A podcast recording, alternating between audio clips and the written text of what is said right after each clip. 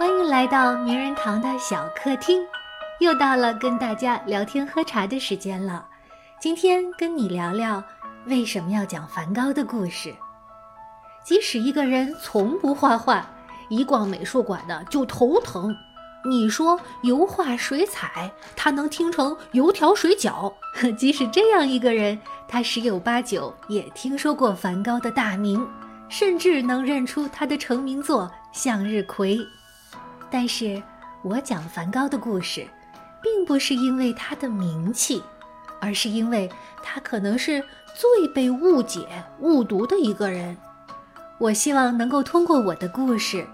隔着广袤的时间和空间，给梵高一个紧紧的拥抱，也邀请你跟我一起去拥抱梵高和许许多多像梵高这样的人。那梵高到底是个什么样的人呢？很多人的第一反应是，他是个疯子呗。是啊，不是疯子怎么会把自己的耳朵割下来送人呢？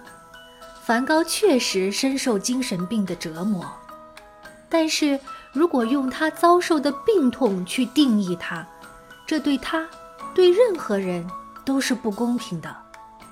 其实我很羡慕他，因为他是一个无比幸运的人，享受到了这世上很多人都不能想象的幸福，取得了非凡的成就。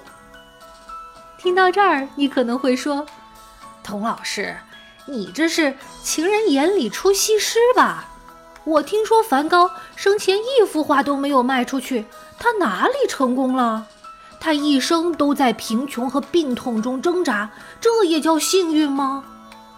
是的，梵高选择的人生和我们心目中幸福的生活格格不入，和社会上的成功标准也是南辕北辙。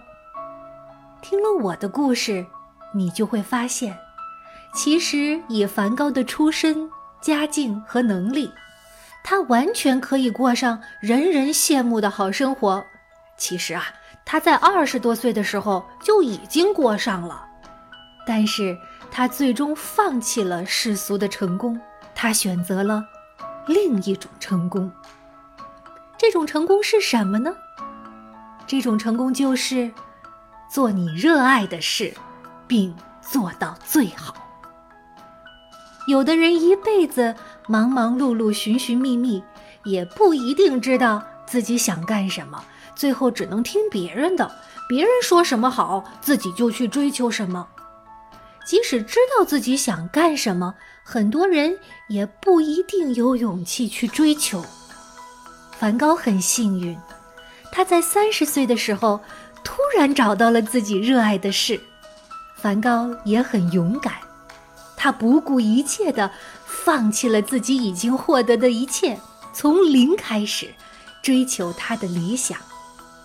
更幸运的是，上天给了他与之相匹配的滔天的才华，拖着他去到天边，摘他梦想的星辰。梵高在画画的时候。他说：“他要画出太阳的旋转，麦子的灌浆，苹果汁撑开果皮。他要画出一个男人滔滔的一生。他用一支笔创造了一个世界，这个世界里有真，有善，有美。这难道不是最纯粹的幸福，最伟大的成功吗？”你想追求这样的成功吗？即使你不想，你能理解那些穷尽一生追求这种成功的疯子吗？你能理解梵高吗？好的，今天的小客厅就聊到这儿，我们下一期再会吧。